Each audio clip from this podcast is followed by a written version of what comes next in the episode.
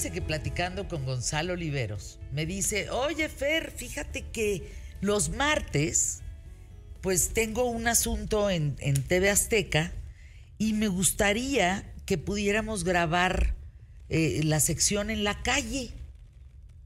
¿Cómo en la calle? Pues vámonos a la calle de pata de perro. Ah, eso está padre. No, vámonos a, a conocer restaurantes, a ver centros comerciales, a ver, a ver qué hay en la calle. Y hoy empezamos. Qué buena onda. Nos fuimos cerca de el restaurante San Angelín, Ok. ahí en Altavista. No, hombre, nos encontramos a unos de esos que tocan. ¿Qué reque? ¿Qué reque? Me comí una torta de huevo con frijol de la calle Es deliciosa. De la calle. Y grabamos en, en la casa, no casa, en el estudio de Diego Rivera, que es uno de los estudios amigos de la República Mexicana más visitados en la Ciudad de México.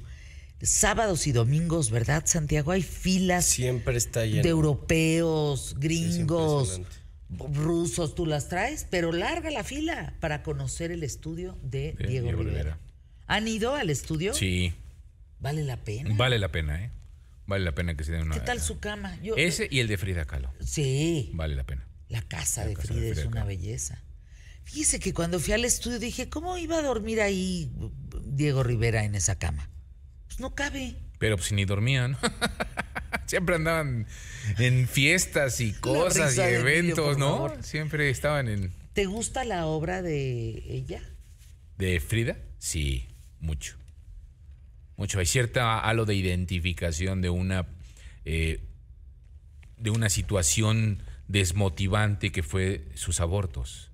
Y de todo este trabajo que hace alrededor de este sueño de ser madre, ¿no? Pues yo les tengo una noticia. La mesa herida es un cuadro de Frida Kahlo que está perdido. Es un cuadro pintado por ella de 1.22 por 2.44 metros. Y pues anda perdido el cuadrito. ¿Estamos? Es el mejor cuadro que yo he visto de Frida Kahlo. No sé si lo tiene un coleccionista privado, no sé en qué país ande, pero se los voy a enseñar. Lo voy a mandar para que en QTF me hagan favor de ponerlo en pantalla, porque sí creo que es de las mejores piezas de Frida Kahlo. A ver qué opinas. Para mi gusto, es la más bonita. Toño, ya tienes en el chat el cuadro de la mesa herida de Frida Kahlo. ¿Qué tal? Está brutal. Es, yo creo que el mejor cuadro es un cuadro desaparecido, Emilio. Ahorita se los ponen. Wow. Y para quien no esté viendo eh, imagen en televisión o en YouTube o demás, eh, se los describo. Es una mesa. Frida Kahlo está sentada con un traje típico mexicano, con un faldón blanco. Estás hablando que el fondo que le cae encima es un fondo color verde, la parte de arriba es roja. Está la muerte al lado de ella, está una calaca. Del otro lado está un como alguien con mucha fuerza, con un overol color negro, pero tiene una cara y una mente muy chiquita. No sé qué quiso decir. Hay sangre por toda la mesa, hay sangre en el faldón de Frida, ahí lo están viendo, y hay dos niños, básicamente. Uno de ellos, lado izquierdo de la mesa viéndola de frente, ¿de acuerdo? Y la otra es una niña. El niño trae los pantalones tipo, bombachos como se usaba en aquel tiempo, con su suéter. La niña trae un vestido típico mexicano.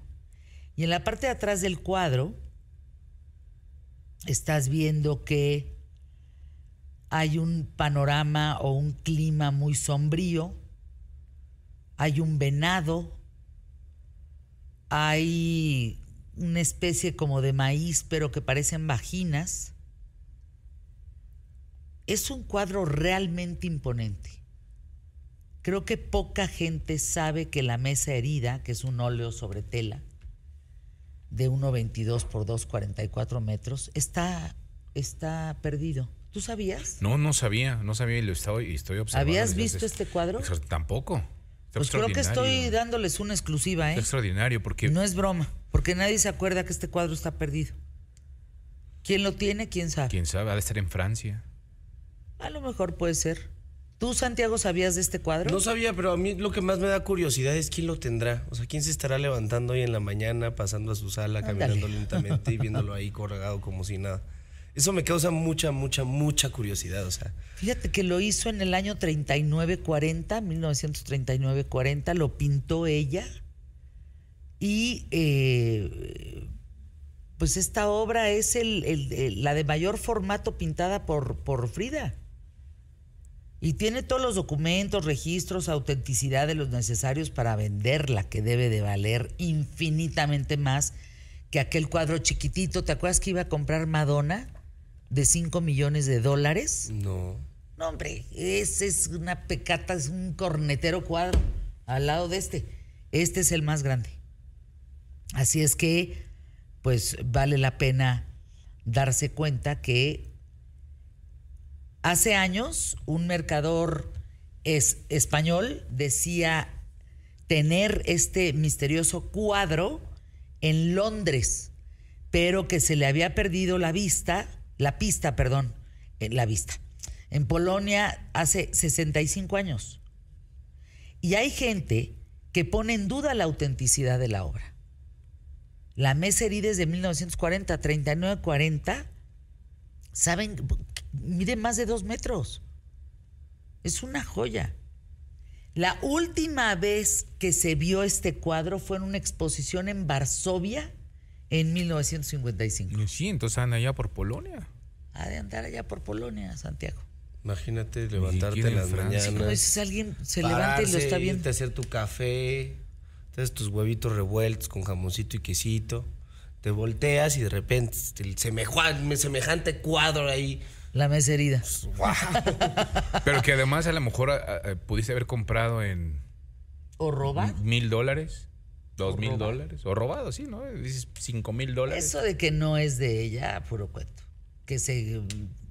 A ver, conozco los documentos de autentificación de este cuadro. Es auténtico.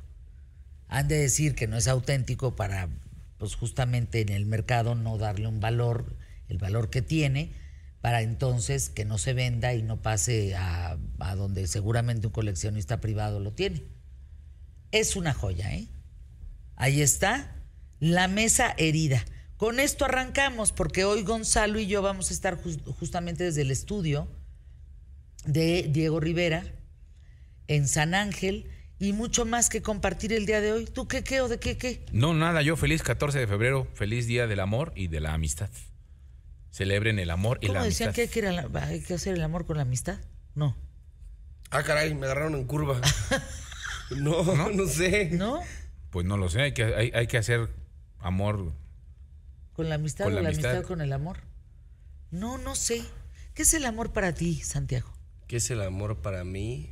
Mm. Es una muy buena pregunta, la verdad. ¿Lo has sentido? Sí, pero creo que hay diferentes tipos de amor. Entonces, cuando O sea, el defines- amor Eh, el amor paterno, el amor materno, el amor romántico, el amor de amistad. El amor carnal. Exacto. Entonces, cuando, cuando dices que es el amor para ti, híjole, está tan complicado como explicarlo que no tengo ni idea. me ¿Para ti? Ay, yo ju- justo lo explico en la sección con Gonzalo, para que no se la pierdan. Ok. Porque creo mucho en lo que decía Gabriel García Márquez, del amor es compromiso y responsabilidad. O sea, hay días que te quiero mucho, hay días que no te quiero tanto, pero tengo un compromiso y una responsabilidad contigo y eso implica no dejarte, estar contigo, amarte, cuidarte.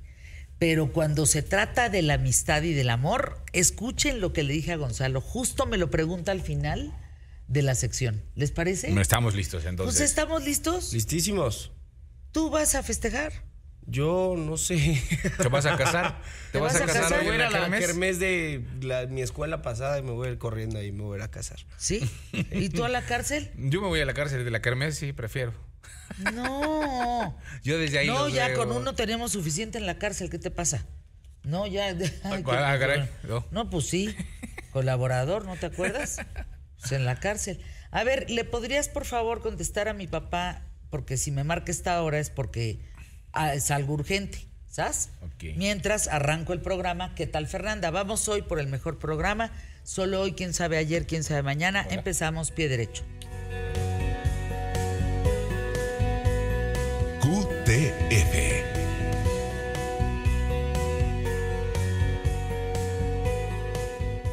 Fíjense, el 14 de febrero de 1929, cuatro delincuentes, por eso, a ver, el Día del Amor y la Amistad se ha llevado a cabo, eh, en el, en el Día del Amor y la Amistad, quiero decirles que se han llevado a cabo los crímenes más atroces de la historia. Bueno, la famosa matanza de San Valentín Del 14 de febrero. del 14 de febrero de 1929 en Chicago, Santiago. Chicago. En Chicago. Bueno, cuatro delincuentes asesinaron a sangre fría a siete personas de una banda rival en un taller de Chicago. Esto marca un antes y un después en la historia de la mafia norteamericana, porque justo cuando el tráfico de licor y armas eran los negocios más lucrativos del crimen organizado. Durante la ley seca, justo los ajustes de cuentas eran algo común en las calles de Chicago. De eso y más vamos a platicar hoy en ¿Qué tal Fernanda? Porque son unas historias de terror, los restos de sangre, de piel, de partes de cuerpos. Bueno, acuérdense esta tragedia de la primera Miss México, María Teresa de Landa, también llamada la Viuda Negra. De eso y más vamos a platicar hoy en ¿Qué tal Fernanda? Quédense con nosotros el día de hoy aquí hasta, ¿Listo? hasta la una. ¿Sí? ¿Listo? Puestísimos. Ah, dele, pues ya, listos, arrancamos. Vamos hoy por el mejor programa, solo hoy, quién sabe ayer, quién sabe mañana, empezamos pie derecho.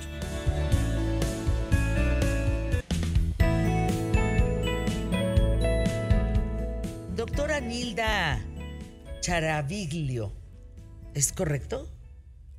¿O más o menos? Más o menos. A ver, ay, ¿qué? ¿Chara qué dijo? No, ¿Cómo- está bien. Es Kiara. eh, Sí. Pero Chiara- está bien. Chiaraviglio. Ajá, sí. Ay, qué bonito apellido, Chiaraviglio. Decíamos psicoterapeuta de relaciones de pareja, sexóloga y especialista en diversidad sexual, que hace tiempo no nos veíamos y la reciente, bueno, es esta, pero la anterior no pudimos conectarnos vía Zoom, Sí. fue una locura. Y también está la maestra Fanny Franco Dávila, psicóloga clínica, educativa, con especialidad en terapia cognitiva conductual, fundadora de Cisalud, en fin, terapia de pareja, manejo de ansiedad. Yo quisiera preguntarles a las dos, ¿qué nuevos estudios hay en relación a el amor, a la amistad, a, lo que hoy se, se festeja? ¿Qué nuevos estudios hay? Lo reciente que recuerdo leer fue a Helen Fisher, con el tema de cómo funciona el cerebro, con el tema del amor.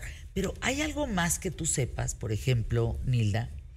Eh, bueno, la neurociencia nos está dando información semana a semana. Es impresionante todo lo que nos provee de cómo funciona el ser humano, ¿no?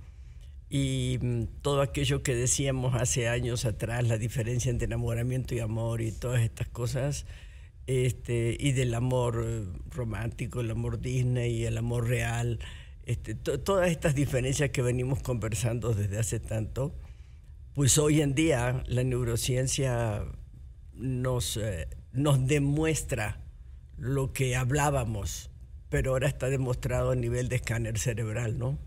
Entonces, eh, yo creo que a, los terapeutas, eh, no sé si piensas igual, pero a los terapeutas nos, nos da una certeza mayor de eh, cómo abordar a las dificultades de los a las limitaciones que, que los sistemas de creencias nos ponen para poder decir, bueno, cómo se transforma eso a una adecuación a nuestra época, a nuestro tiempo. ¿sí? O sea, ¿el amor cambia de acuerdo a los tiempos? ¿A las épocas? Cambia, sí, claro. Eh, Ándale. Claro. Este, el, el amor. eh, prime- primero se dice que nosotros amamos como nos amaron. ¿Sí? Cuando éramos pequeños. Esto se transforma luego. Ahora sabemos cómo se transforma. ¿Sí? Eh, pero ¿Nos amaron como amamos? Ah, caray. amamos como nos amaron. Al revés, amamos como nos amaron. Sí. Ay, Sí, es importante la, la e- etapa de la, de la niñez, pues, sí. porque no podría ser... Yo he conocido gente en edad adulta que no fue amada de niña o de niño Y que sí lo logra. y que son muy cariñosos, Sí. y que son muy amorosos, y que son muy entregados. Sí. Y que justamente esa carencia que hubo la transformaron. Sí, sí, uno cuando se va haciendo adulto va haciendo las transformaciones necesarias, claro, sí. Este, hay una base y a partir de esa base nos vamos transformando y nos vamos transformando en adaptación a lo que nos rodea, ¿no?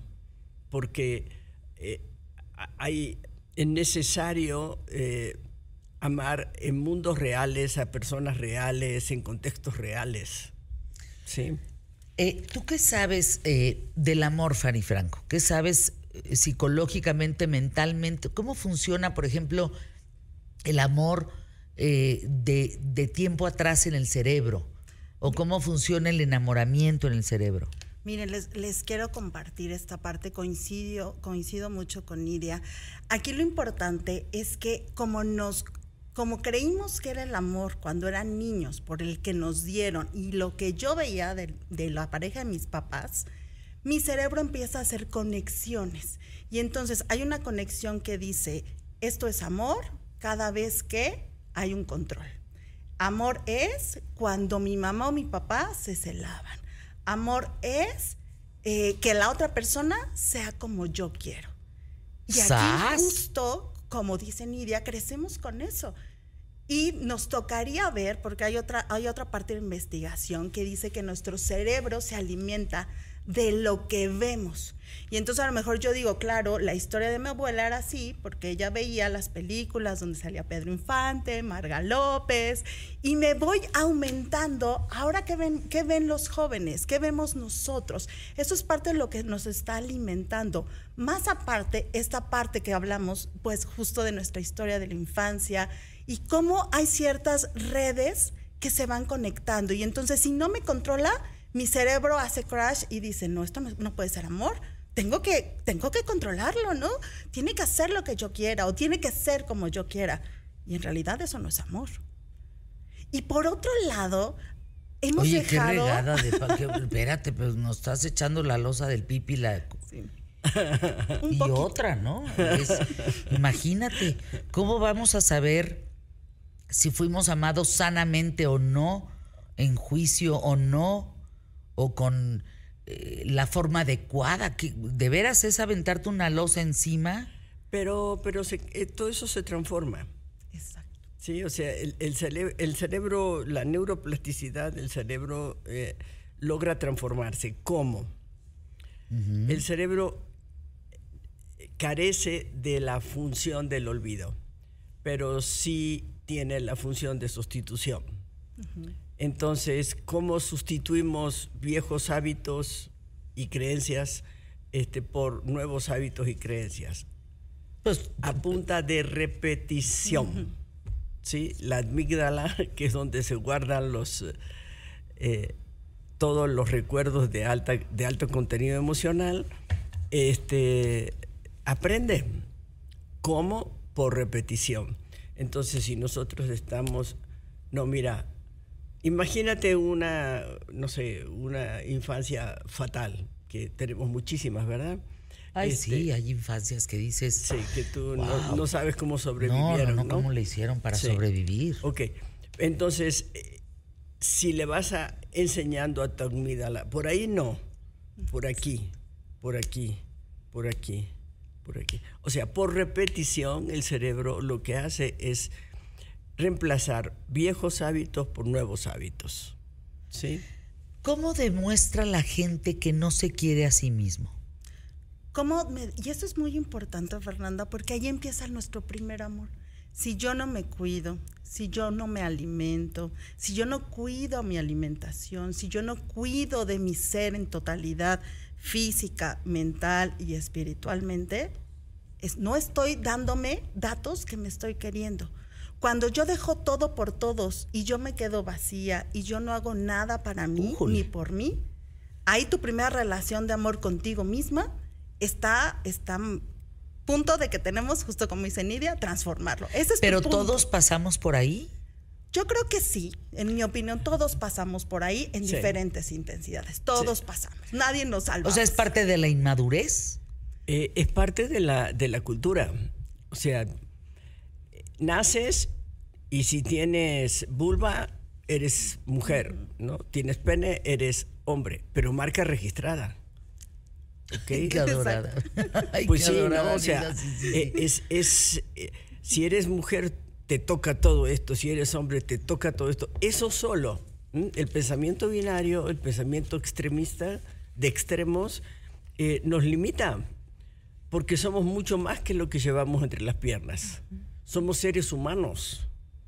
¿Sí? Entonces, si podemos eh, relacionarnos de ser humano a ser humano y no por todas estas cosas totalmente culturales, de roles, eh, la vida se modifica y se modifica en serio.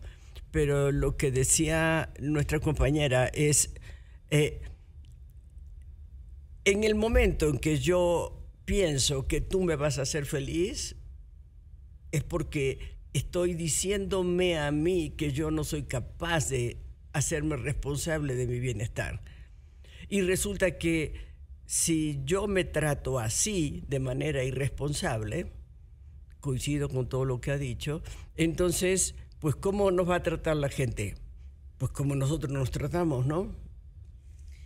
Pero a ver, es que aquí me parece, déjenme ir anuncios QTF, me parece muy importante hacer como esas, señalar esos, esos periodos en donde tú no tienes la capacidad de ver eso. O sea, yo conozco gente a determinada edad que veo que se autolastima Sí, en, en- en ser irresponsable con su persona, sí. pero confío en que esa es una etapa que pasa. No, Ay, me carga. Anuncios QTF. no. qué,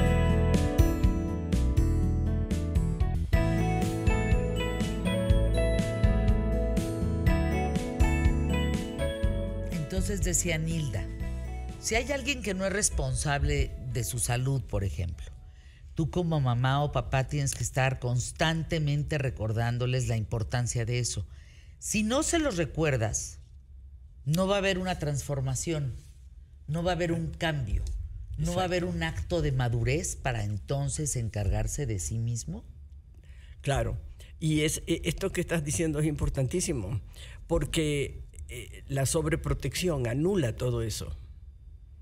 ¿Sí? La sobreprotección de los niños anula todo eso, porque la madre hace las tareas, porque la madre pone, saca, hace todo, ¿sí? Entonces no deja que el cerebro del niño evolucione, crezca, ¿sí? Entonces, eh, antes se pensaba que sobreproteger era amor y hoy sabemos que sobreproteger es la mejor manera echar a perder. de echar a perder, de inutilizar, de invalidar a la persona, ¿no? Eh, Es, bueno, y tantas creencias, nuestra cultura está llena de creencias que nos lastiman profundamente, ¿no? El, el tema este de que el hombre le da placer a la mujer, ¿no? Erótico, ¿no? No. La- El día que yo puse en mi libro El tamaño se importa, el orgasmo es de quien lo trabaja, pues es que se me dejaron venir varias, ¿no? Y varios. Ajá. Diciendo, ¿cómo? Pues sí, responsabilízate del tuyo, que el otro se responsabilice del suyo, pues. Exacto. O sea, como que esa Claro. es una responsabilidad propia. Y, y ahí está, ahí es donde, exactamente en eso que dices, es donde está siempre el, el- el detalle, ¿no? El, el- el hito, donde se quiebra la cultura, porque esa idea es una idea profundamente violenta. ¿sí? ¿Qué, qué dice esa creencia? Esa creencia dice, la mujer es tan inferior, pero tan inferior, pero tan inferior, que ni a placer llega. Se lo tienen que dar. Si te quiero tanto que te compro los brasieres.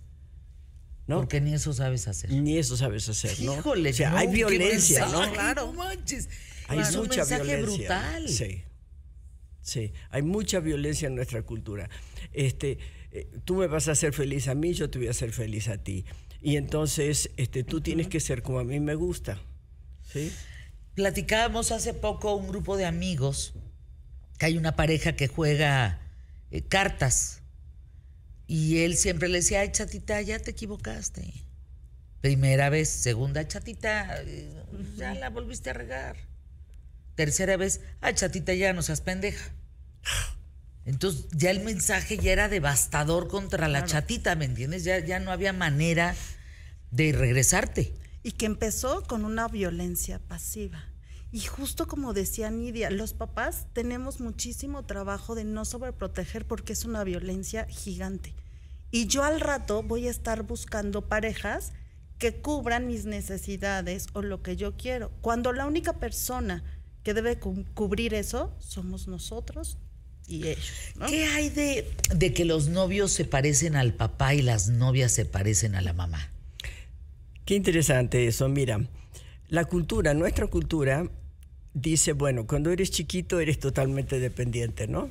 Porque si no te cuidan te mueres, ¿no? Entonces, después aprendes a comer, a caminar, ir al colegio, a trabajar, a hacerte independiente. Entonces llega un momento en que eres autosuficiente, ¿no? ¿Cuál es el escalón que sigue? La interdependencia. O sea, todo lo que no has resuelto en tu familia de origen, lo vas a querer resolver en tu, familia. pareja. Ah, En tu pareja. o sea, la famosa basura emocional que tú traes y que yo tengo y que nos Ajá. juntamos y compartimos y, así- y llenamos nuestro cestote Ajá. Y a, y- de basura. Y, a ¿no? eso, y a eso le llamamos interdependencia. A mí me gusta cambiarle las palabras a, a nuestro discurso. Yo hablo de interindependencia. O sea, poder entregarte plenamente a la experiencia de construir una relación de pareja sin perder tu autonomía, cuidando tu independencia económica, emocional, física, social, sexual, etcétera, todas las que quieras. ¿Sí? O sea, ser siempre, bueno, no ser porque no somos, som- vamos siendo, ¿verdad? Pero eh, eh, est- estar siempre pendiente de tu propio desarrollo. Y eso alimenta a las relaciones de pareja y de todos, ¿sí? Entonces, ah, cuando, cuando estamos en esta, en esta manera de vivir, se deja de sufrir. Sí, porque compartes. Ajá. Compartes lo lleno, no lo vacío. No busco quien me llene mis vacíos, mis Exacto. heridas. Compartes lo lleno. Compartes lo lleno. Y si compartimos los dos humanos. Pero eso conlleva eh, madurez. Sí, efectivamente. Mira, eso lo vas yo- madurando con el tiempo, Ma- madu- ¿no? Sí, madurez, pero, pero también que te gire la piedra, ¿eh, Fer? A ver, explícame, Y, Nida. y sí, porque tenemos gente muy madura en el sentido que tiene muchos años, pero que sigue comportándose Como el adolescente. como la cultura manda, ¿no? Este, voy a dar una conferencia en el TEC mañana. ¿A qué hora? Eh, ¿Abierta al público? No. Sí, sí, totalmente abierta al público. Ay, oye, Es luego nos das gratuita. los datos, por Sí, favor. Sí, sí. Este, y, y- y mi alegría es que son jóvenes, Pues sí. ¿sí? 500 presenciales, 10.000 en, en streaming. O sea, jóvenes. No sabes qué satisfacción es que los jóvenes ya se les esté girando la piedra. ¿Qué te dicen los jóvenes del amor? ¿Qué les dicen los jóvenes del amor? Totalmente confundidos. Eh, Están polarizados, ¿no? Si, si vemos a las generaciones, no sé, a la Pero Z, no fuimos igual.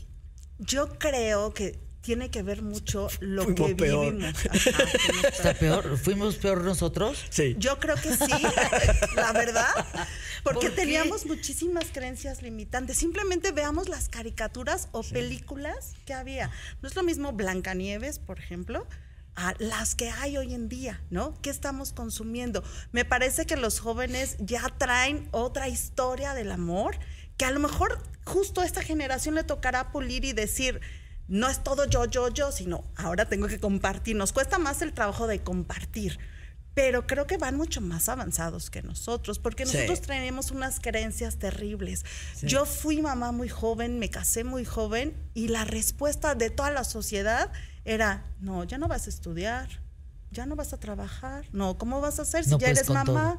No puedes con todo. No, y hoy día ya no vemos tanto esas Híjole, yo creencias. pude aunque uno- tan bien. Exacto. Yo pude tan bien. Digo, no sé si en el recuento de los daños, mis hijos, cuando yo tenga, esté en el hecho de mi muerte, me digan, bueno, lo peor que nos pudo haber sucedido, ¿no? O cómo la regaste o qué mal lo hiciste. Pero por lo menos en mi mente, en mi corazón, hay una conciencia tranquila. Lo demás ya también está en sus manos. Pues claro, por ya tampoco está en la tuya. O sea, entiendo que un niñito chiquito mete, o sea, es tu obligación decirle no metas los dedos al enchufe porque te da toques. Pero ya una vez que aprende, Ya. pues ya le diste las bases, ya digo. Que vuele. Exacto. Sí, pues vuela. Y se tiene que equivocar y tienen que tener esas e- Claro. pequeñas equivocaciones que yo me encantan porque son experiencias. Y si justo tomas tu responsabilidad, la aprendes. Y tendrás otros errores porque pues siempre vamos a tener algún otro error, ¿no? Pero ya no repites las mismas experiencias, sino te vas Es que era enriqueciendo. justamente la discusión el otro día. A ver, una cosa es que tú tengas experiencias y las conviertas en ya no lo vuelvo a hacer y de veras no lo vuelvo a hacer porque hubo una conciencia o ya, o ya caíste en lo tarugo, Sí. ¿no? O ya caíste en la zona de confort de decir, pues, ¿qué más da si lo volví a hacer? No, date cuenta que no.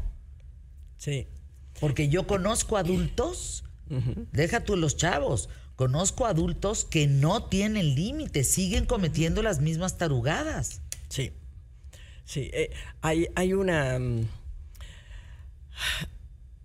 Hay, hay una posición, y, y aquí sí que vienen los roles, ¿no? ¿En qué te valorizas? ¿No? La mujer en nuestra cultura se, tiene dos centros de valorización.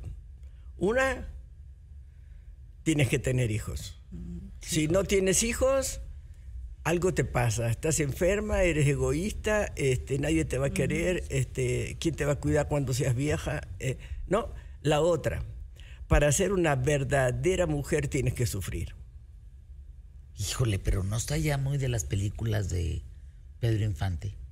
Sí, coincido contigo, pero soy terapeuta de muchas sesiones por día y te juro que sigue existiendo. O sea, en chavas de 16, 14, sigue existiendo el yo necesito ser víctima, yo necesito tirarme al suelo, yo necesito sufrir. Mi madre ha sufrido. Y al final la mamá ¡Sas!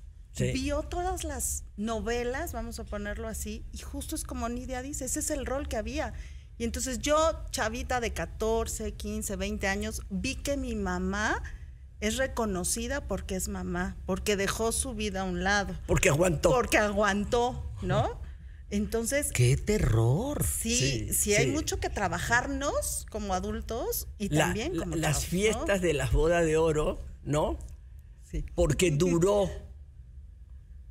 O sea, lo importante es que dure, no cómo se la pasó, ni cuánto aguantó, ni cuánto sufrió. Duró 60 años. Eso es lo importante, que dure, ¿no? Y ese valor los jóvenes hoy en día no lo tienen. Y a mí me parece maravilloso que no lo tengan. ¿Sí? Sí. Es que qué tanto es tantito, eh, eh, Nilda, porque mire, el otro día vino una señora picudicísima de Manpower, que hablan de reclutamiento y de trabajo y empleo, en fin. Me decían, hoy hay empresas que le tienen que dar a los jóvenes un bono a fin de mes por haber cumplido el mes. Sí. Porque todo lo abandonan a la mitad. Yo digo, ¿de qué me estás hablando? Es como pedir un bono de puntualidad. A mí alguien de mis empleados me piden un bono de puntualidad, los mando al carajo. O sea, Es va intrínseco, es lo que te toca. O sea, ¿cómo hoy están dando un extra empresas en México para que los chavos duren un mes? Sí, pero, pero wow, Nilda, pues si así son en la chamba, ¿cómo serán en el amor? sí, hay mucha inestabilidad, pero, pero la verdad, Fer, eh, se están cambiando todos los valores. Queda claro. ¿no? Y, y- y- y cómo se cambian? Y se cambian por eh, prueba y error, ¿sí? Y entonces, eh, sí, patria y sociedad, ese, ese tipo de cosas, ¿sí? Este, hoy en día, donde el mundo se hizo así chiquito, donde todos estamos en una inmensa comunidad, etcétera. eh, ya todas esas cosas ya no van. Este mundo, este mundo así como lo vivimos, con este nivel de violencia, con, con todo lo que está Ay, qué pasando, duro, Nilda. se- lo hicimos nosotros. O sea, nuestros valores hicieron este mundo. No los valores de los chavos, que les toca recibir un mundo lleno de violencia, destrozado. Híjole, no, ya nos vamos a tener que sentar a discutir sobre esto pronto. O sea, ¿es una herencia este mundo de violencia a los chavos? Sí. ¿O también es algo que ellos ya se volvieron adictos a la violencia? ¿Lo platicamos? Sí, sí, sí, con mucho gusto. Danos tus datos, Nilda. Tengo que ir a anuncios QTF de volada. Sí. Eh, es Crisálida Nilda, arroba Crisálida Nilda y arroba Fanny Franco Psic. Fanny Franco Psic. Anuncios QTF. Apúntale, Emilio, apúntale.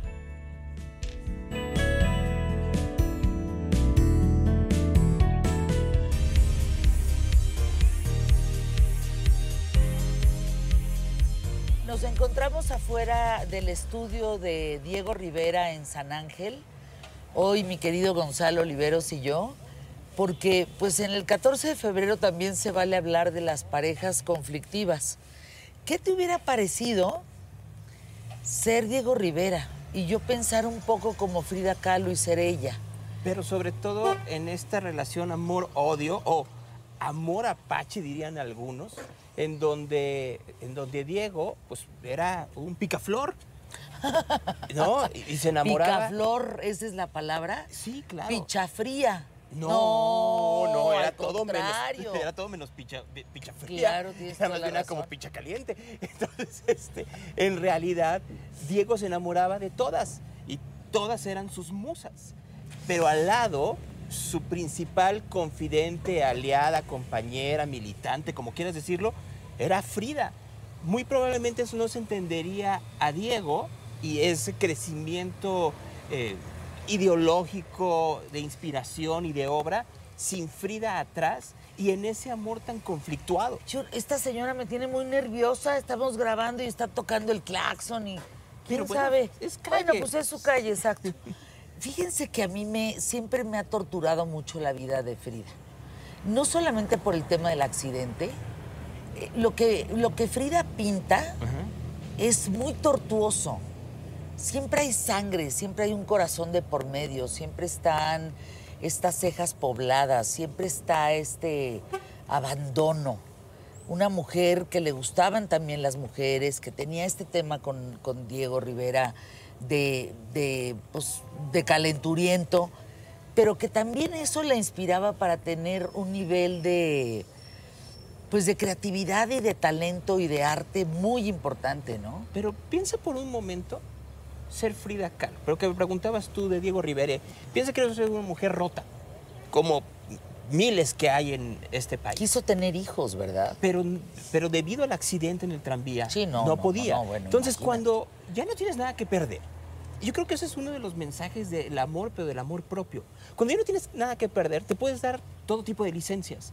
O sea, ella se dio la licencia de amar a quien quisiera, como quisiera, bajo las condiciones que fueran, y no tenerle que rendir cuentas a nadie. Creo que sucede también en México con muchas mujeres y muchos hombres que de pronto se ven en el abandono total, en el desamor absoluto, pero que encuentran su camino a partir del amor propio. A veces no con la creatividad y el impacto de Frida Kahlo, pero en otras sí, y lo hemos visto una y otra vez en historias extraordinarias de mexicanas y mexicanos que buscan cómo quererse y a veces tienen la fortuna, como Frida, de encontrar su Diego. Los colores en la obra de Frida es algo que siempre ha llamado mi atención. Ese folclor mexicano, esa Frida que fue exportada al mundo y que hoy la conocen los chinos, los rusos. Hay ciertos iconos mexicanos que se han explotado a nivel mundial, como por ejemplo la Virgen de Guadalupe, ¿no? Pero el tema de Frida es precioso. En todas las, en todas las galerías de arte, en todas las o sea, siempre en una tiendita de un museo encuentras algo de Frida. ¿Tú crees, Gonzalo, que Frida superó a Diego? A ver, yo creo que comercialmente, mercadológicamente sí. No obstante, creo que la obra de Diego es mucho más amplia y mucho más rica. Porque eh, mientras que Frida nunca superó este periodo en el cual ella era el personaje principal de su dolor y por, eh, y por eso de su obra, Diego pasó por una serie de momentos importantes dentro de su escuela pictórica y muralista. O sea, no es lo mismo el Diego del inicio que el Diego del final. No es lo mismo las pasiones que tenía Rivera cuando pasó por No, estos no, procesos bueno. cubistas, etcétera, hacia el Al muralismo. Exactamente. O al haberse ido a Nueva York o al representar a México, ¿no? Como comunista. Al, al negarle también algunas obras. Al representarnos en Estados Unidos como esta parte, pues comunistoide, gacha. ¿Te provoco? Sí, Si Diego viviera hoy, ¿a quién apoyaría? Andrés Manuel López Obrador. ¿Estás segura? Sí, Yo digo que no. ¿a quién Yo, entonces? a ver, porque siendo muy honesto... Estaría feliz con el foro de Sao Paulo. No, es que yo creo que la izquierda que, que representaba a Diego o que representaba a ver, Siqueiros era totalmente distinto a la izquierda que estamos viendo hoy en día. Pero es izquierda la de hoy. No, por eso. O sea, si Sí, tú ves... me quedé pensando, es izquierda. Es que ese, es- ese es el punto. O sea, lo que tú, estamos viendo no solo en México, sino en el mundo, al- tal vez algunos tintes, podrían decir, como en Chile o en algunos otros lugares, pero no es necesariamente una izquierda-izquierda. No es la izquierda trotskista, no es la izquierda en donde se veía pues, el socialismo de una manera distinta. Ahorita que dijiste Trotsky, no saben la historia de que me acabo de acordar, de la que me acabo de acordar. La esposa de, Ga- de Gabriel García Márquez, Ajá. Mercedes, eh, fueron muy amigos de una mujer que se llama Nuria Amat. Ajá. Y entonces Nuria, de la alta alcurnia en Barcelona, se da cuenta que su primo Ajá. Es Ramón Mercader. Es decir, el asesino de el Trotsky. asesino de Trotsky. Entonces ella empieza a investigar cómo es que en su familia de la alta alcurnia de Barcelona puede existir un ser humano Ajá. como Ramón Mercader, pero peor tantito, que la mamá es la que lo prepara. A ver, ¿cómo o sea, la- la tía La tía de, de, de Nuria de Nuria Mat. Quien preparó a Ramón Mercader para... La mamá "Tienes que era hacer esto". estalinista. O sea, y hasta le dio el piolet casi casi. No, prepara al hijo. Imagínate que yo preparo a Santiago. Lo, programa lo para programa para matar a Trotsky. En el único país que recibe a Trotsky. Y cuando lo supo García Márquez no quiso escribir una historia No, de esto. no, ella escribió Amor y Guerra. Y Lean ese libro, por favor. No, no, no. Es una cosa, porque justamente como el amor y el odio o el fanatismo te puede llevar a eso, a prepararte años antes. Se preparó la secretaria de Trotsky para ser su secretaria, engañarlo, para ganarse su confianza y después para meter a Ramón Mercader y que le enterrara el piolet. Y la mamá estaba, perdóname, afuera de la casa de Coyoacán Ajá. esperando a su hijo para llevárselo a Cuba. A ver, fíjate lo que Puta, te voy a qué decir historia. En 14 de febrero. Buenos días. Fíjate en 14 de febrero, cómo efectivamente a veces creemos que amamos algo, una persona, una idea, un movimiento, pero en realidad somos fanáticos y el amor no tiene que ser ciego. O sea, luego nos, nos cegamos creyendo y ya no se vuelve amor sino fanatismo. Esta historia de el amor es evitar ver los defectos. No, el amor tendría que ser ver los defectos y ayudar a corregirlos. Y al contrario, cuando te vuelves fanático es cuando te ciegas, te Pero- nublas y no hay manera de corregir No, y por eso de exacto. avanzar. Pero entonces amas el fanatismo. Ahora fíjense, en el caso de Diego y de Frida, ¿se amaban o era un nivel de complicidad entre ellos? Yo creo que se amaban, pero llegó a ser complicidad. Y que por eso, podían vivir esta dualidad en donde ella sabía que le ponía el cuerno, que tenía como que otro tipo de pulsiones, y por el otro lado, él decía, bueno, pues si ella quiere buscar con quién satisfacer sus deseos carnales, yo no tengo problema, porque yo también lo estoy haciendo. Ay, qué. ¿Con quién desahogar sus, satisfac- No, sus no. deseos carnales? Claro. Ay, miren, yo, yo creo que en eso sí jamás nos podremos meter. Con los, con los acuerdos entre parejas. O sea, acuerdos en, en- Tú haces lo que quieres, yo hago lo que quiero, me meto con quien quiero, me disfrazo de lo que quiero. Tú no te puedes meter en esos acuerdos. Esos acuerdos son tan íntimos Ayer escuché, que no puedes justamente juzgarlos. ayer escuché una entrevista de Talina Fernández. Entonces Talina Fernández decía, este, a ver, antes decía, si vivan estas, que la muerte los separe, pues sí, porque la gente se moría a los 40 años de edad y pues vivías 20 años y adiós. Pero hoy que vives 80, pues, vas a vivir 80 años con la misma No, persona y pero- es donde te, te- te reflexionas y vuelves a reformular los contratos. No, no, pero espérenme, espérenme. Hoy hay algunas iglesias, porque ya está autorizado, que te digan hasta que la muerte del amor los separe. ¿Cómo? Sí, antes hasta que la muerte los separe. Ajá. Hoy algunas, en algunas, qué desmadre con este letrerito que vengo así, estoy así, estoy encorvada, me duele el cuello, no me voy a picar un ojo. Hay ciertas bodas Ajá. en donde sacerdotes dicen hasta que la muerte del amor los separe. Ah, sí, pero eso no lo puedes en la religión católica. Yo ya veo que voy a la Pues, catedral. entonces, ¿qué, qué misas he ido? ¿Qué, qué, qué bodas he pues, ido? Yodistas, yo creo, o algo no, por el no, no, estilo. no, no, no, ¿cómo crees? A ver, ver, O en Católicas. las de Maradona. Yo no veo sinceramente. no, ya hay sacerdotes muy amplios de... Sí, pero a ver, si yo llego al Vaticano, criterio. ¿no? Si yo llego al Vaticano y digo, quiero anular mi matrimonio porque se acabó Ah, el yo anulé mi matrimonio. ¿Qué traigo aquí, oye? Yo anulé mi matrimonio por la iglesia, ¿sabías? No, no sabía. Eso es algo que nunca he contado. Pero me fui al Tribunal Eclesiástico Interdiocesano de México Ajá. y ahí anulé mi matrimonio por múltiples razones. Yo me puedo volver a casar de blanco. Así es que cuando se te ofrezca... Cuando se te ofrezca, dame mi pinche piedra y lo organizamos. Lo que ustedes no saben es que atrás de esta casa hay un centro comercial en donde hay un Tiffany. Ya lo quitaron, cállate, Oh. qué mala suerte. Es que aquí abajo está el 147, es un lugar que tiene restaurantes y boutiques y demás. Quitaron el chingado Tiffany de Sí, aquí yo, yo abajo. que te traía de sorpresa. No, y de sorpresa, sí, sorpresa la que te voy a dar yo cuando me case con otro de blanco. Bueno, practiques el amor Ay, y la amistad. La amistad es la competición del amor cómplice y el amor es la aceptación del otro pese a sus errores. Lo que decía Gabriel García Márquez, el amor es compromiso y responsabilidad. Para mí el amor y la amistad, además de esas palabras que me parecen muy sabias, es como, yo tengo un tablero tuyo. Ajá. Sé que te duele, que te hace feliz, que te lastima, ¿no? Que, que- con, con qué te puedes encabronar. Evitas tocar esos Sí, botones. cuidado. O sea, tengo la fortuna de tener tu tablero. Yo no puedo estar picando los botones a lo tarugo. Claro, O sea, tengo que protegerte y protegerme de la información que tú me has compartido. es como darte un muñeco vudú sabiendo que nunca le vas a poner nunca alfileres. le voy a poner alfileres. Jamás. Bueno, primero te regreso el muñeco vudú y te digo, fue un gusto conocerte, saludarte. Ha sido una bendición en mi vida, Ajá. pero ahí nos vemos. Yo Eso no, es el o sea, amor. pero el odio es cuando efectivamente llegas y ah, pasas. aprietas todos los pinches botones a, a destajo.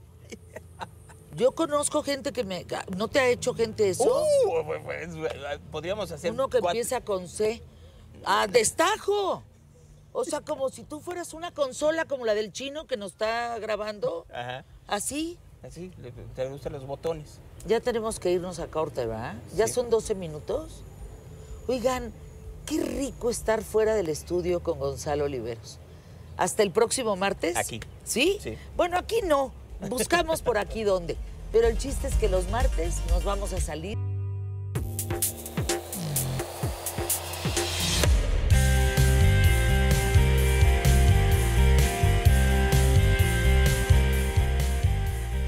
Quiero saludar a Mariana Padilla, especialista en economía y finanzas, autora del libro El producto no importa. a ver, ¿Hay realmente una planeación financiera en pareja? ¿La hay? Porque yo no sé hoy, aquí hay jóvenes en la cabina, eh, yo no sé si ellos tengan una planeación financiera con las chavas que salen o si ellos son los que pagan. Pero ¿cómo le hacen en pareja? ¿Nosotros tenemos una planeación? Deberíamos. Para mí la planeación financiera es un acto de amor. 100%. Sobre todo si estás pensando que esa pareja tiene un futuro. Porque en tu futuro siempre habrá un tema financiero. Entonces, si no hay una planeación financiera en pareja, es porque realmente no tengo planes a futuro contigo. ¿De plano? Claro, vamos a vivir con dinero el resto de nuestra vida. Es más, puede ser que cambies de pareja, pero vas a seguir teniendo una relación con el dinero. Pero ¿y si pensamos que el dinero no es importante? No, pues estamos perdidos. Sí, empecemos por ahí. Exacto. Empecemos por ahí, que también tiene que ver con un tema cultural, ¿no? Esto de, de hacernos creer que el dinero no importa o de hacernos creer que el dinero es malo y te lo dice alguien viviendo en un palacio, ¿no? Desde el tema religioso hasta el tema cultural, hasta el tema eh, de nuestra realidad hoy. Te dicen que el dinero no importa, pero te lo dicen desde palacios. Yo tengo un dicho, y ahí sí cítenme, ¿eh? El dinero no importa mientras lo tengas. El día que no lo tengas verás qué tan importante es el dinero. Bueno, y es que aquí vienen estos dichos, ¿no? Más vale pobre pero contento. Y yo no conozco a nadie que esté contento cuando no tiene para pagar la renta, la luz, el médico, la escuela. No, A ver, vámonos mentira. con dichos. Cuentas claras, amistades largas. ¿Cierto? 100%. 100%. Pero, a ver, Mariana Padilla, es una mentada de madre lo irresponsable que son la mayor parte de los mexicanos a la hora de pagar. Bueno, Hay justo- gente que no, no dormimos, ¿no? Que nos entra un telele decir, puta, le debo a Mariana cinco mil pesos. Bueno, no les digo que un día eh, el, el pelón Bermúdez me prestó 100 pesos en un aeropuerto y me acuerdo que se los debo. Estoy hablando hace más de 20 años. Esas cosas no se me borran. Yo tengo un entrenador recientemente que eh, eh, me tuvo que entregar unas eh, cuestiones rápidas y pues es la hora que no se comunica a decirme, oye, pues perdón, la regué, no me han entregado el producto. O bueno, sea, que imagínate, estar buscando. imagínate cuando eso sucede en la pareja. Cuando los temas financieros pequeñitos se vuelven acumulables por años. A ver, por ejemplo. La planeación financiera en pareja es fundamental para una relación sana. Porque vas a vivir con sus hábitos financieros, con sus deudas, con sus pésimos hábitos financieros, con su forma de gastar, con su tal vez su mala generación de riqueza. Vas a vivir, si estás planeando en el resto de la vida, vas a vivir con eso el resto de tu vida. O vas a terminar divorciándote por esas mismas causas. La gente no cambia en la percepción de ver el dinero, tienen que ver la educación que tuvo en casa, lo que vio, los ejemplos en torno al dinero. Tiene que ver, pero el dinero es algo que se aprende. Lo que pasa es que nadie nos enseña sobre el dinero. O sea, la primera vez que tú o yo tuvimos una moneda, un billete en la mano, la única instrucción que recibimos fue el gasto. O sea, fue, toma mi amor para que vayas a la tienda. Toma mi amor para que compres algo. Lo único que alguien nos dijo de dinero desde la primera impronta, o sea, desde el primer mensaje que tenemos en la primera relación con el dinero es, esto es para gastar. Y a veces llegábamos a la tienda y ni alcanzábamos el mostrador, pero decías, ¿para qué me alcanza? O sea, esto es para que se acabe. Y nos daban el cambio con chicles, Ay, qué cosa, Mariana, no me acordaba de eso. ¿no? Entonces, Sí. entonces tu relación con el dinero es cada vez que me lo den, voy y hasta que se acabe. O sea, esto es, ¿para qué me alcanza, señor de la tienda? Y regresas sin dinero. Y el resto de tu vida, la mayoría de los mexicanos los latinos hacemos exactamente lo mismo. Cuando ganabas 10 mil pesos, gastabas 12, pero si ganas 100 mil, gastas 120. Pero entonces debemos de llevar a nuestros hijos a una... ¿Tú das cursos? Sí, sí, sí, sí, sí. Debemos de llevarlos a cursos.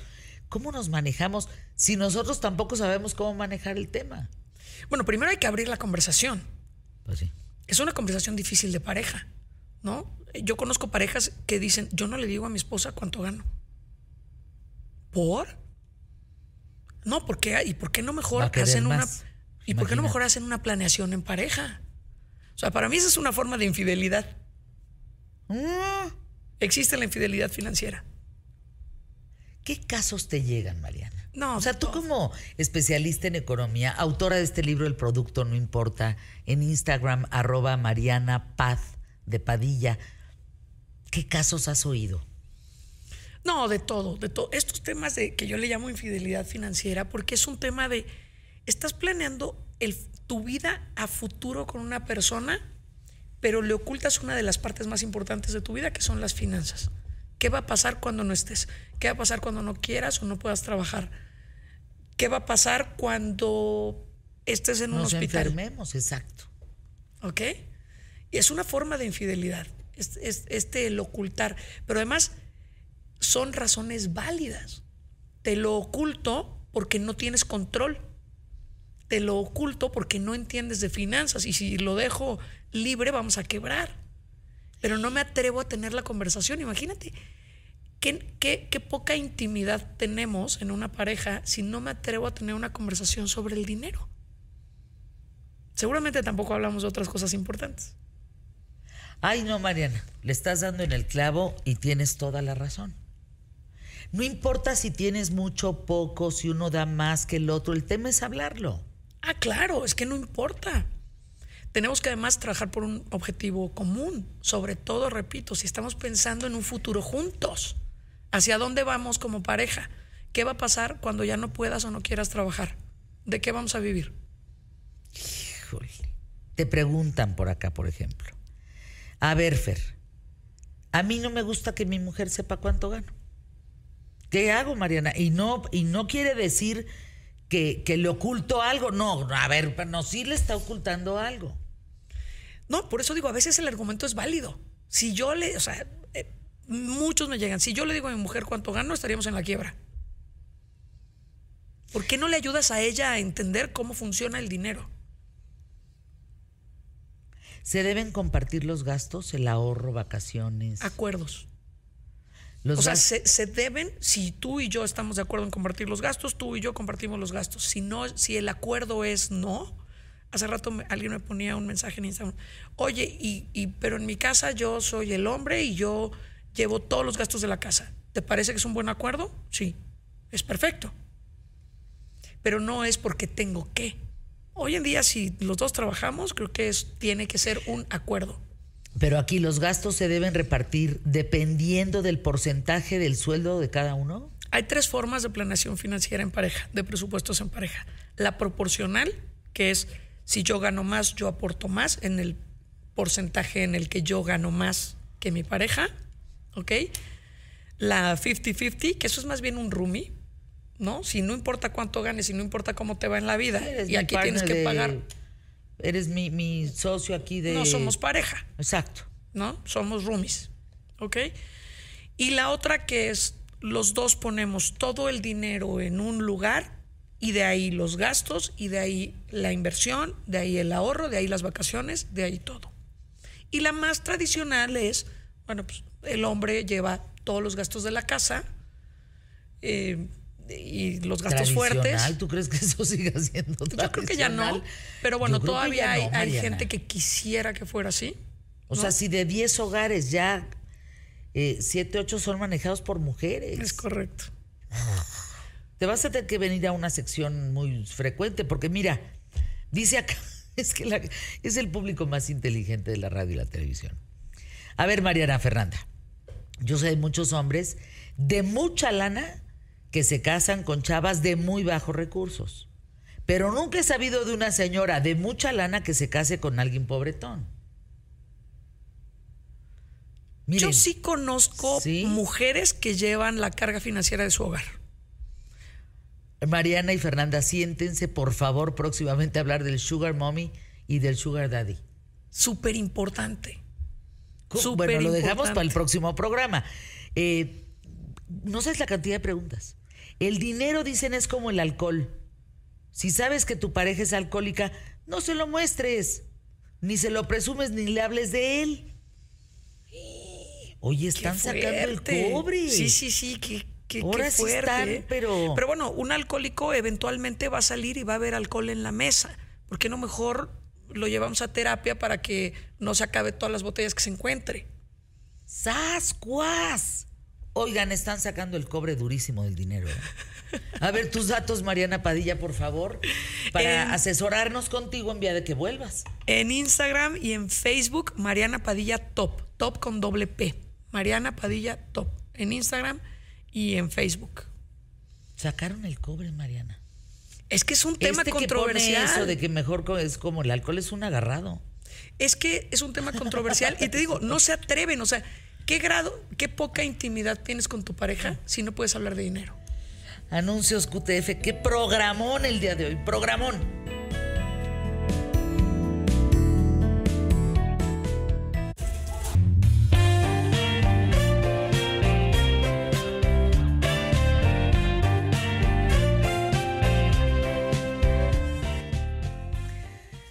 Con esto del amor y la amistad y de las rosas y chocolates que circulan, gracias, productora. Sí sabes, Fabiola, que Avid Gutiérrez y yo somos la relación más grande que hemos tenido, más larga, ¿no? Que hemos tenido en nuestra vida. ¿En serio? Pues es que ¿cuánto tiempo llevamos trabajando juntas, Avid? 22 y medio. No, sí. Está canijo. Y hay gente que lleva 18, ¿eh? Hay gente que lleva 20, pero 22 y medio tú. Jos lleva un año. Es el más reciente. Bueno, no, el más reciente es Santiago Bissell. Lleva 100 días. Emilio, 8 años. Gerardo lleva. No, no. Les digo que es la de más tiempo.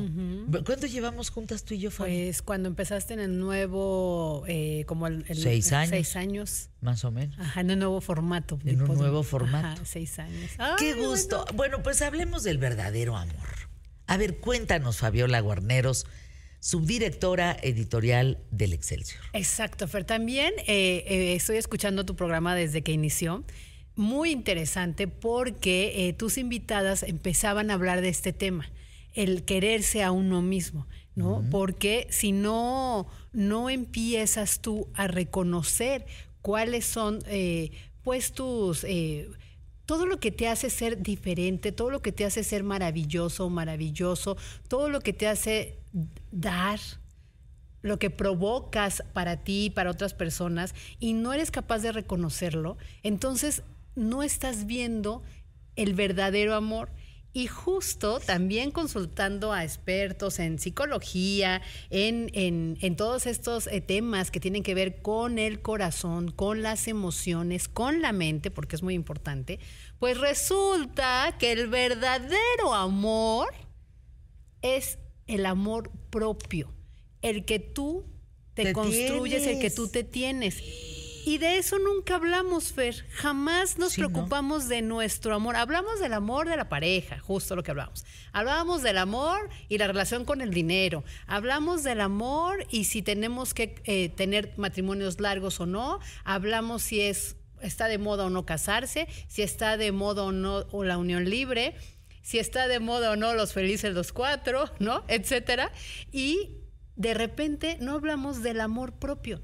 ¿Y qué creen? Que ese es el más em, profundo, es el verdadero amor y es el que menos trabajamos y a veces lo lastimamos demasiado, Fer.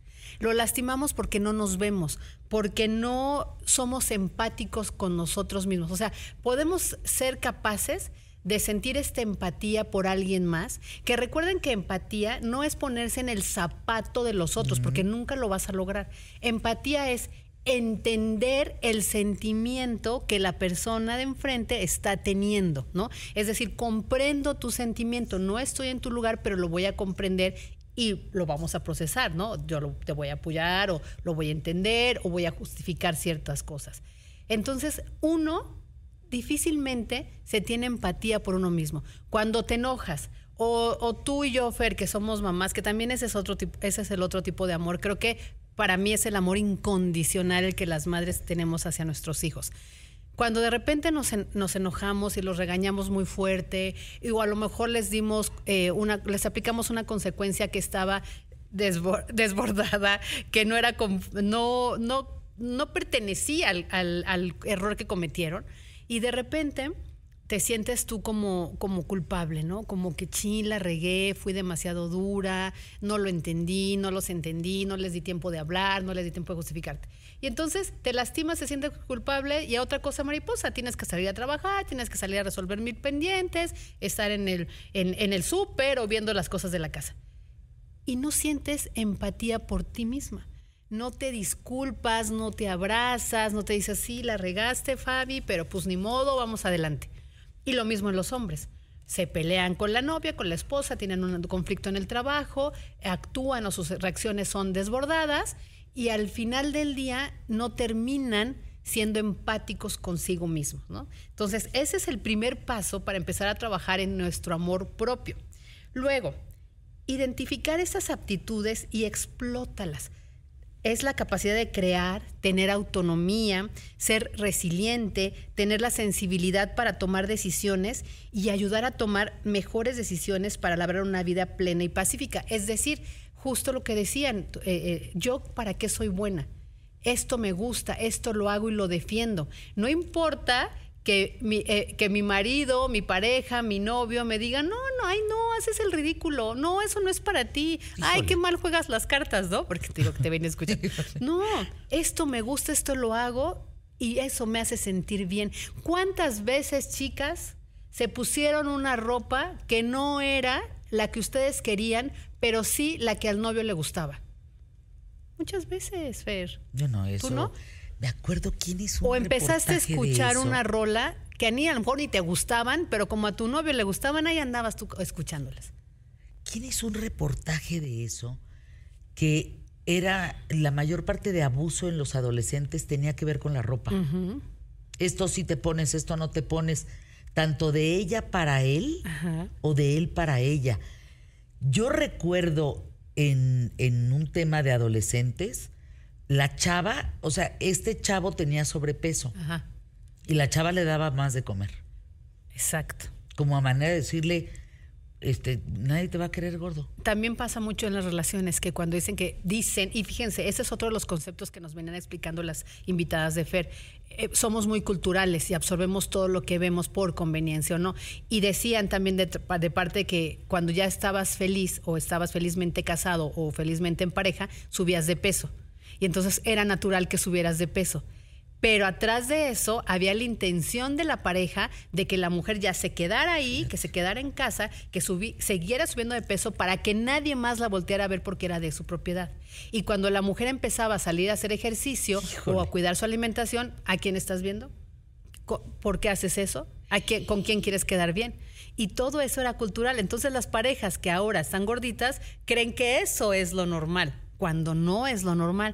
Y viene en relación con el siguiente punto. Expresar tus emociones sin temor y decir, hoy estoy enojado, hoy no quiero ir contigo a jugar baraja. Se puede. Hoy estoy de muy de buen humor. Vamos a salir. No, pero es que yo no quiero. Ok, voy a salir yo porque hoy estoy de muy buen humor y quiero que me dé el airecito y festejar. A veces guardamos lo que sentimos por miedo a incomodar al de enfrente. Es que se va a sentir, va a pensar que no lo quiero, eh, va a pensar que esto, ese es el otro error que cometemos mucho. Pensar que el de enfrente piensa, ¿no? Que nosotros pensamos lo que él cree que piensa. Y entonces nos enredamos en lugar de ser directos y claros con nuestras emociones. Cuidar tu salud física y mental. Indispensable. Si tú te sientes bien, si te ves al espejo, como Fer muchas veces nos cuenta y nos dices, qué bien me veo hoy. Hoy, como dices, voy a conquistar Ay, el voy a mundo". echar, vamos a conquistar la radio y la televisión. Exacto. Hoy vamos echando el tiro por delante. Saquen el pecho, metan la panza, Panza. saquen la pompa y órale, para adelante y alégale. Exacto. Y de buen modo. Entonces, si cuidas tu bienestar, estás cuidando tu amor propio. Pero ¿saben qué es lo más maravilloso? Que una terapeuta me compartió que como tú te cuidas, te amas, te respetas y te quieres, les estás enseñando a tus hijos que así es el amor. Si ellos ven que no te cuidas, que, eh, que aplazas, tus, eh, estás enfermo y en lugar de ir al doctor lo aplazas por hacer mil cosas más que no tienen que ver con el cuidado de tu salud, tus hijos aprenden a que ellos tampoco son importantes. Les estás dando el ejemplo de que todo lo que haces es más importante que tú. Y eso es parte de la enseñanza emocional que les tenemos que dar a los hijos. lo, valioso que, lo valiosos que pueden ser a través de tu propio espejo, de lo valiosa que tú puedes ser. Festejar tus logros, festejarlos, abrazarte y decir, lo hice, lo hice, lo logré, qué padre. Ay, sí. Y no importa que nadie a tu alrededor te festeje, porque luego es muy frustrante, ¿no? Que preparas Ay, algo no, no te festejan nada. no, entonces, ¿saben No, qué? hombre. Festéjatelo tú. Date el permiso de festejarlo tú. ¿No crees, Fer? Y así, entonces, fíjense que para la doctora Nayeli Arias, que ella es eh, pedagoga de la, eh, y, y es la directora nacional de psicología de la Universidad del Valle de México, dice que si tenemos la fortuna de gozar de una salud, de un amor saludable propio, probablemente encontraremos el verdadero amor, porque entonces te sientes pleno, te sientes contento, te sientes feliz y eso proyectas. Ojo, este amor que tú te tienes, de verdad que va a ser la mejor escuela para los que están a tu alrededor, especialmente tu familia y tus hijos, que van a aprender a amarse primero ellos, a no querer complacer, porque es otra cosa cultural que tenemos mucho, a complacer al del frente y te vas haciendo a un lado. Ellos tienen que entender que no tienen que complacer a nadie, sino complacerte a ti mismo. Entonces, eso es bien, bien bonito, bien importante. Y decirles que es importante fomentar esta autoestima, este valor propio, enseñarles a nuestros hijos, así como nos dijo tu invitada anterior, Sí. del dinero, no les enseñas a gastar primero, sino quizás a ahorrar, también enséñales que el verdadero amor no es el que te va a dar o el que esperas de la pareja. El verdadero amor es el que te tienes a ti mismo. Ay, qué bonito, Fabi. Así nos tenemos que querer. Sí, que querer. sí, sí. Así no hay manera. No hay, no hay de verdad otro camino. Cuidarte, verte a ti mismo. ¿Tú cómo estás, Fabi? ¿Tú cómo, cómo vives esa parte en ti? Pues bien, Fer, fíjate que construyéndola, porque efectivamente eh, tus invitadas geniales, geniales, eh, eh, decían esto, que uno na- nace con ciertos patrones o con ciertas conductas aprendidas. Y lo más importante y lo más valioso es irlas cambiando, irlas repitiendo constantemente. Esto no es lo que quiero para mí, esto es lo que quiero para mí. Y si te equivocas, regresar al punto uno, ser empático contigo mismo. Hoy me equivoqué, hoy la regué, me salió la emoción de mis sentimientos ah, Voy aprendidos, por pero supuesto. vuelvo a aprender y en eso estoy. Y hoy estoy muy contenta porque mi hijo Matías adornó toda la casa Ay, de corazones, pero de, de corazones de papiroflexia, de papel, literal, ¿Hechos por él? hechos por él. Se levantó Oye, a la una y media Es una joya tu hijo. ¿eh? y, y puso todos los corazones en la casa. Yo me hice, obvio, la dormida para que él, porque él no aprendió la luz, estaba en silencio. Si alguien iba al baño le decía, Shh, ¿por qué sorpresa? Entonces yo sí me hice totalmente la dormida. No nos oye, ¿verdad? No nos Ah, oye porque bueno, está en la bueno, escuela. está en la escuela, qué bueno. Pero no saben qué maravilloso es el mejor regalo de mi hijo. Y además, ¿sabes qué hizo? Con sus ahorros, él solito fue a una pastelería de donde vivimos, compró galletitas y nos las dio. Ay, No, estoy no, feliz. Híjole, ¿saben qué? Yo hoy me quedo con eso. Gracias, mi querida Fabiola. Qué afortunada, qué gusto que vivas esto en casa. Anuncios QTF.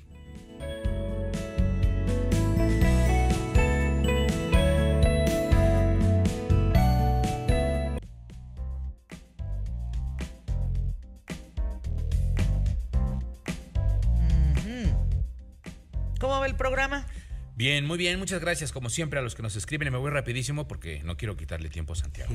Eh, rapidísimo, este Jonathan García, mi Guadalajara hermosa, cumple 481 años y dice así, no sé qué pasó, pero qué ching la sección de Gonzalo el día de hoy, dice Jonathan Ándale. García, ahí está. Oye, Eh, que se quedó prendido el micrófono, este Lalo. Que por qué comenté lo del San Angelín. Bueno, es que quisimos grabar en el San Angelín, pero no nos permitieron porque nosotros no pedimos permiso. O sea, pues así es posible porque me están reportando la gente que nos está escuchando. Entonces, eh, no nos permitieron, pero no es por un asunto culpable del San Angelín. Sí, no, no es mala, Nosotros llegamos a decir, ay, pues qué padre, normas. ¿no? A mí me conocen re bien. Aquí en el San Angelín vamos a poder grabar tomándonos un cafecito. Yo pedí mi café europeo, que me fascina tanto, y pues lo pedí para llevar, porque no. Me dijeron, no, licenciada, pues la queremos mucho, pero aquí hay órdenes y aquí hay reglas Y aquí solamente se graba si se pide permiso. Sí, como en todos, muchos Pues lugares que tienen toda la así, ¿no? razón. O sea, imagínate que, yo llegue con una cámara a cualquier lugar, eso no lo contemplamos eh, Gonzalo y yo, en, en el sentido de llegar y pues entras a grabar y si estás grabando al señor de atrás y el señor de atrás no quiere, No, pues sí, bueno, eso sí, ya nada más ahí lo que sería coordinar precisamente que el tiro no de, de hacia una pared o, o de alguna forma que no se vean los comensales y ya, o sea, creo que... También no hay hablando del San. Angelín, en la parte de atrás hay un salón que casi nunca está, se está en uso. Bueno, ¿qué crees? Ya está lleno ese salón. Vas a comer ahora al San Angelín, ya está lleno. Pero los jardines, de todos modos... no Ah, los a- jardines son preciosos, pero pues me- mejor me voy a un parque. Bueno, pero... ¿Estás de acuerdo? Es que es un tema de permisos. O sea, no es un tema del San Angelín. Nosotros no pedimos el permiso, pues no había manera. Bueno, hoy se estrena la canción de Globitos de Yaskis. ¡Ándale! A ver, ¿qué es eso de la canción de Spotify. Globito, Santiago? ¿Tú sabes? Que nos venga mejor a explicar él. A ver, pues él en córrele. persona. A ver. Cuéntanos. Hola de nuevo, ¿cómo están? Muy bien, ¿y tú? A ver, cuéntanos rápido, Jos. Bien. Tiempo. Este, ¿Qué te cuento? ¿Qué quieres saber de la canción? ¿Qué es? Pues es una canción de cuando la persona que amas se va. Y es la primera canción que escribí yo al 100%. Entonces estoy muy emocionado de que, de que ya va a salir. ¿Cuándo le escribiste? Hace como un año y medio, casi dos. ¿En dónde? ¿En tu cuarto? ¿Qué estabas casa, viviendo? Este, una persona que era muy importante para mí estaba yendo a otro país a vivir. Uy. Entonces pues escribí esta canción y pues salió una cosa muy chula. ¿Y hoy la lanzas? ¿A qué te refieres que hoy la lanzas? Pues hoy ya todo el mundo la va a poder escuchar este, en todas sus plataformas favori- favoritas, en Spotify, Apple Music, todo eso. Y mañana pasado saldrá el video. ¿Se llama Globitos? Globitos. ¿Tienen un pedacito? A ver, aquí, ¿tú la tienes ahí? A ver. Ah, ¿Tú ya la oíste? No, No, hombre. se me acaban de dar la Yo primicia. la tengo, pero no tengo mi teléfono. A ver, escuchemos.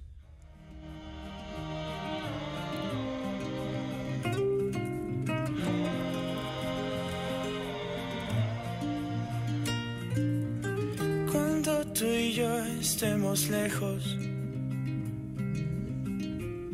todo va a estar bien.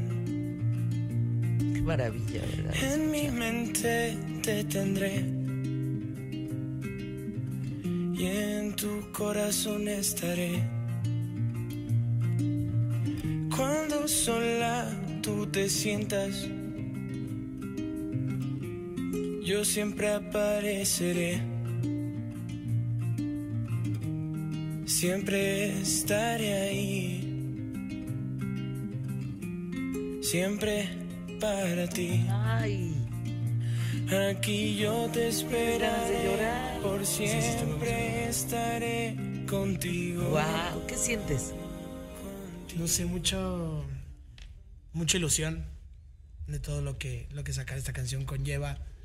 Este, mucha emoción de que todo el mundo por fin pueda escuchar la, uni- la primera canción que, que escribí yo, para que conecten conmigo y sientan lo mismo que siento yo cuando hago mi música. Entonces estoy muy, estoy muy contento, muy emocionado. Oye, ¿y ¿la chava que se fue alguna vez la escuchó?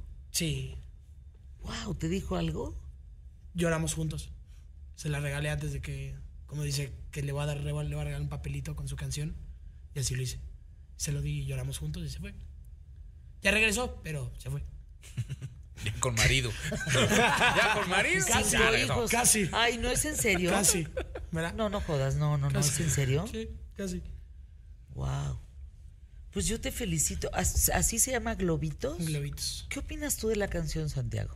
Mira, yo no estuve en el proceso de, de escritura de la canción, pero sí estuve en el proceso eh, quizá de esa relación que tenía con esa niña. Y yo no sabía si darle un zape o darle un abrazo y consolarlo por el hecho de que ya se iba la niña. Y él no hacía nada al respecto. Entonces, te- yo como, pues no, como primo grande, como hermano grande, pues yo un poco más de experiencia en ese tema del amor y en ese tema de las rupturas amorosas y en ese tema de, de las niñas, de que se te van y que de repente, o cuando te toman como ese amigo y tú las quieres para algo más. Híjole. Entonces para mí era como darle un zap, pero al mismo tiempo, darle un abrazo y decirle, güey, pues, todo va a estar bien, o sea, no te preocupes, así pasa en la vida. Entonces, pues yo creo que, aparte, una conexión con esta canción, tiempo después eh, de habernos conocido, él sin saber que, que yo tenía relación con, con el Gabo, sale en la letra, entonces es algo muy bonito también para mí, es algo que se identifica mucho con mi persona, muy fuera y aparte de, de lo que yo vi y cómo lo vi crecer con esta canción a Jos, la verdad. Pues hoy es un día importante, José Manuel Álvarez Lascurain. Sí que lo es. Sí que lo es. Spotify, Spotify, Apple Music, Claro Music, Amazon Music, en todos lados. en todo lo music. Nada más falta Todo el lo video en YouTube. todo lo music. Nada más falta. El videoclip en YouTube. Eso es el día de mañana. Es el día de mañana. ¿Y la vas a poner tú en tu lista de tres en tres? Claro que sí. Es que yo les quería contar porque hoy tenemos, hoy tenemos la recomendación que iba ayer porque ayer hubo una entrevista. Entonces, hoy tenemos una canción que la neta me da un poquito de miedo recomendar porque pues de- es de corazones rotos. ¿Y para qué si es Día del Amor y la Amistad? Pues porque allá afuera hay corazones rotos también Yo el sé, 14 pero, de febrero. pero ¿no? si hoy estamos Los- celebrando, el- pero si hoy estamos celebrando el Día del Amor y la Amistad, pues hay que celebrar el amor y la amistad y no la ruptura. Ah. ¿Tú no traes el corazón roto? Yo no, la verdad no, no traigo el corazón roto. tampoco. tampoco. estoy enamorado, pero no tengo el corazón roto. Entonces vamos por un buen ¿Y camino. tú? No, yo sí lo tenía roto, pero ya se curó. ¿Y tú? No, yo no, yo estoy bien. Yo, estoy muy- yo, No lo yo, tienes yo bien pasando por aquí. Pasaba por Salud. aquí. Yo- tampoco lo tengo roto. No, yo estoy bien contento. Puta, pero cuando lo tuve. No, ¿qué tal, productora? Yo llegaba al programa y cada corte comercial berreaba dos minutos y volvía a abrir el micrófono. Volvía a berrear otros dos, tres minutos y abría el micrófono. Así es. Así es el amor, pero siento que como persona te construye, ese tipo de situaciones bien, tan fuertes te construye para ser todavía más fuerte. Entonces, Ah, qué bonito lo que estás vida, diciendo. eh, alguna vez escuché una frase que este, es muy chistosa porque muchos, muchas, muchas personas de mi edad se burlan de esta frase, pero dicen, la vida le pone a sus mejores guerreros las peleas más complicadas. Entonces la gente se rió mucho porque le dice, Diosito, ya por favor ya no me pongas más peleas, porque no neta, ya no guerrero". quiero ser tu mejor guerrero. Ya por favor dame time out, paz. Ya no quiero ser tu guerrero, qué maravilla. Pero sí, entonces- Escúchale, agarra otro. puerquito. Entonces, siento que estas peleas tan fuertes que puede llegar a sentir una persona eh, con una ruptura de amor, pues de eso se, se trataba en mi canción. Se trataba, la voy a dar muy brevemente. Se llama Tan solo tú de Franco de Vita, un Mm, ah, cantautor venezolano, y Alejandra Guzmán, un ícono de la persona, de las personas de la música mexicana, que nació aquí en, en- en la Ciudad de México, eh, que cuenta la historia de un cuate que se enamora de una mujer plenamente y, y se vuelve su todo, se vuelve eh, su, su comfort zone, su lugar de confianza, en donde se siente bien, eh, pero por, amba, eh, por ambas partes se dan cuenta eh, en suficiente madurez que pues no va a poder pasar a nada más. Entonces él escribe esta canción eh, diciéndole a la mujer que ella para, para él es todo, es todo lo que ha vivido, pero, pero que pues ni modo que, que la desconfianza y el... No, no es desconfianza, el, el desaliento, esa es la palabra, desaliento es la palabra, de saber que no va a poder pasar a nada más aún sabiendo que la quieres y que la adoras con todo su corazón, es lo más fuerte de todo. Suéltala. robándome la vida para fundirla con la tuya. ¿Y qué será de mí cuando en tus brazos yo descubra que tú